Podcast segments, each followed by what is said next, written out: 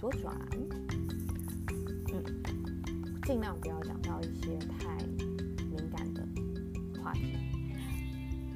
作为台湾人这件事情，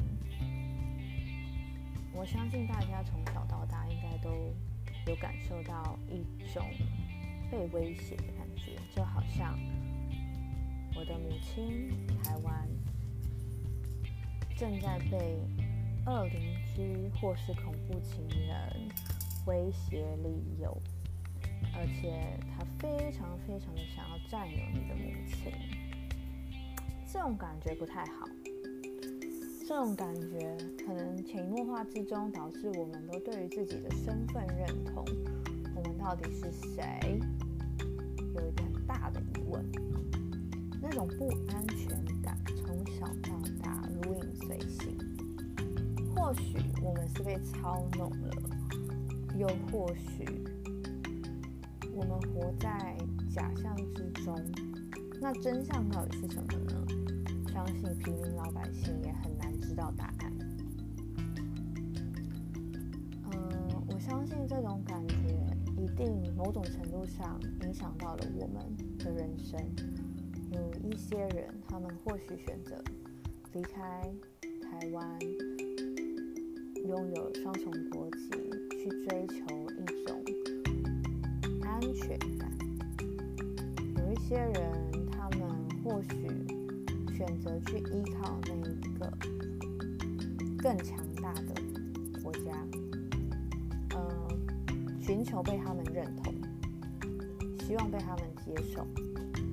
做一些或许违背自己心意的事情，但是话又说回来，假设那个地方这么这么的好，人们应该是会不惜一切代价的去到那里才对，又为什么会有一大部分的人没有办法接受，或是不想要接受那样的状态呢？嗯或许某种程度，我们平民老百姓都只是被牺牲、利用的对象而已吧。所以，身为台湾人这件事情，是一种既复杂，嗯，感觉渺小、弱小，可是某种程度上来说，那一种。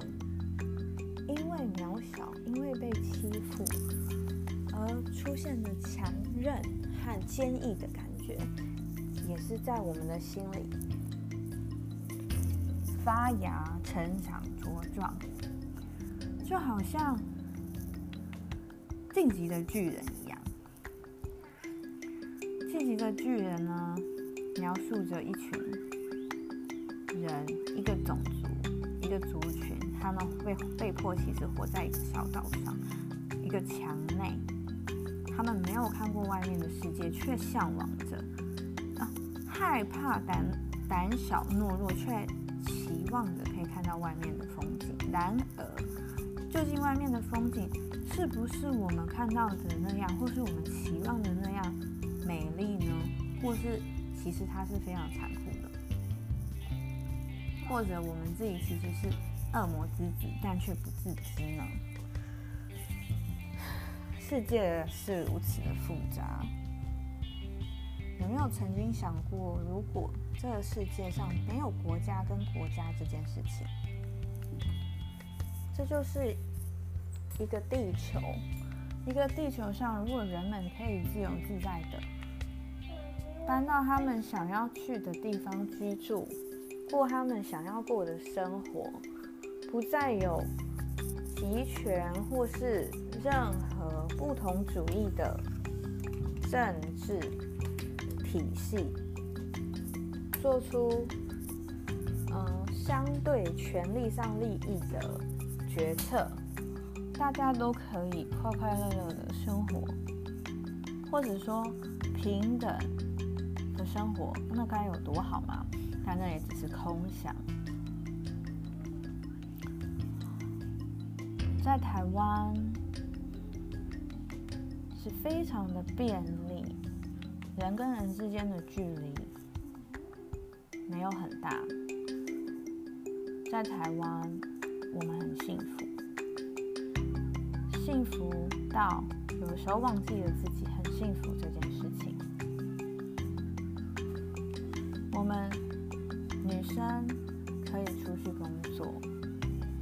由自在的选择自己想要做的工作，选择是否要结婚，要不要生小孩，要不要跟公婆住，等等等等等。男生。虽然说某种程度上好像还有那一种根深蒂固的想法，比如说儿子就必须要继承照顾父母的责任，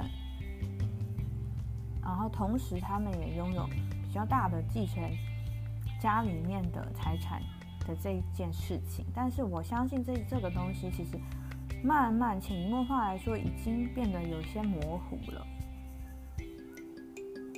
最近几年，甚至于同性的婚姻也已经通过了，所以在这些自由之下，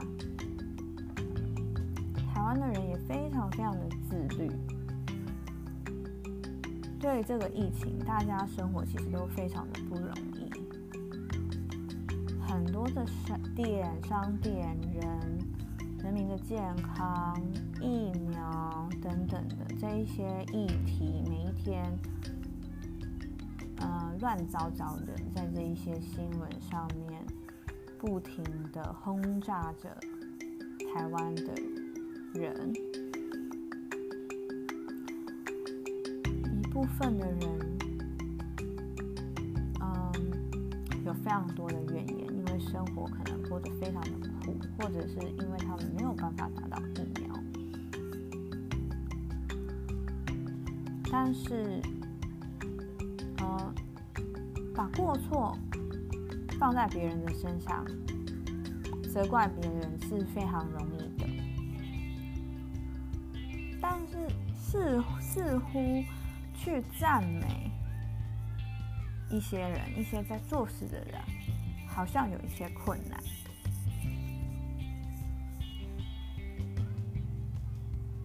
因为政治的分裂，也的确是让台湾伤痕累，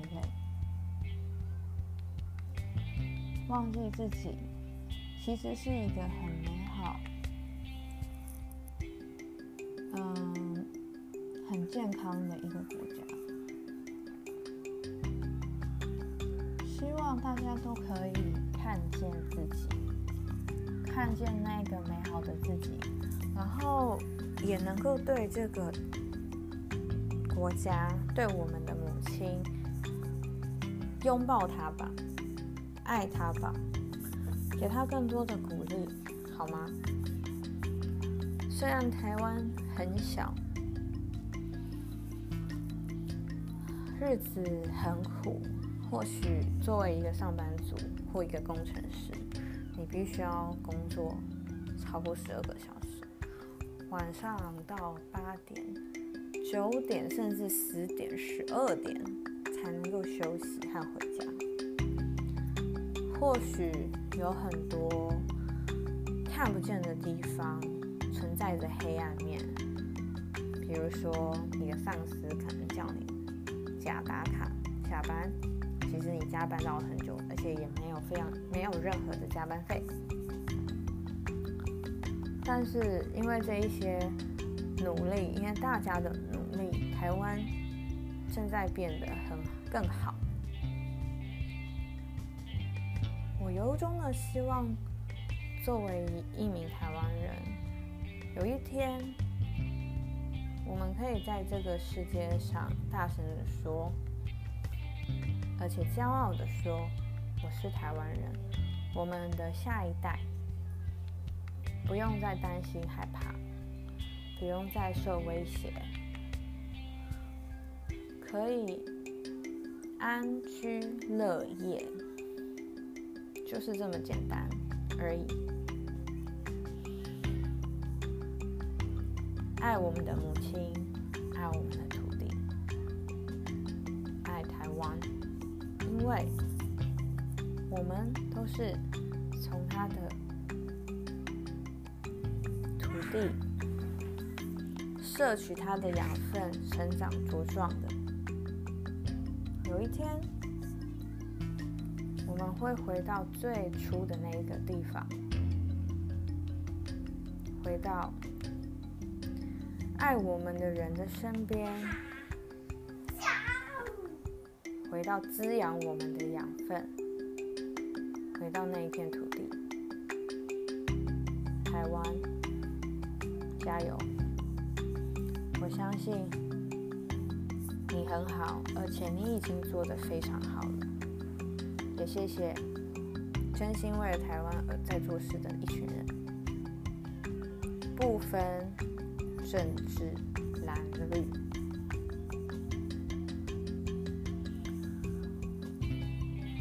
晚安，台湾。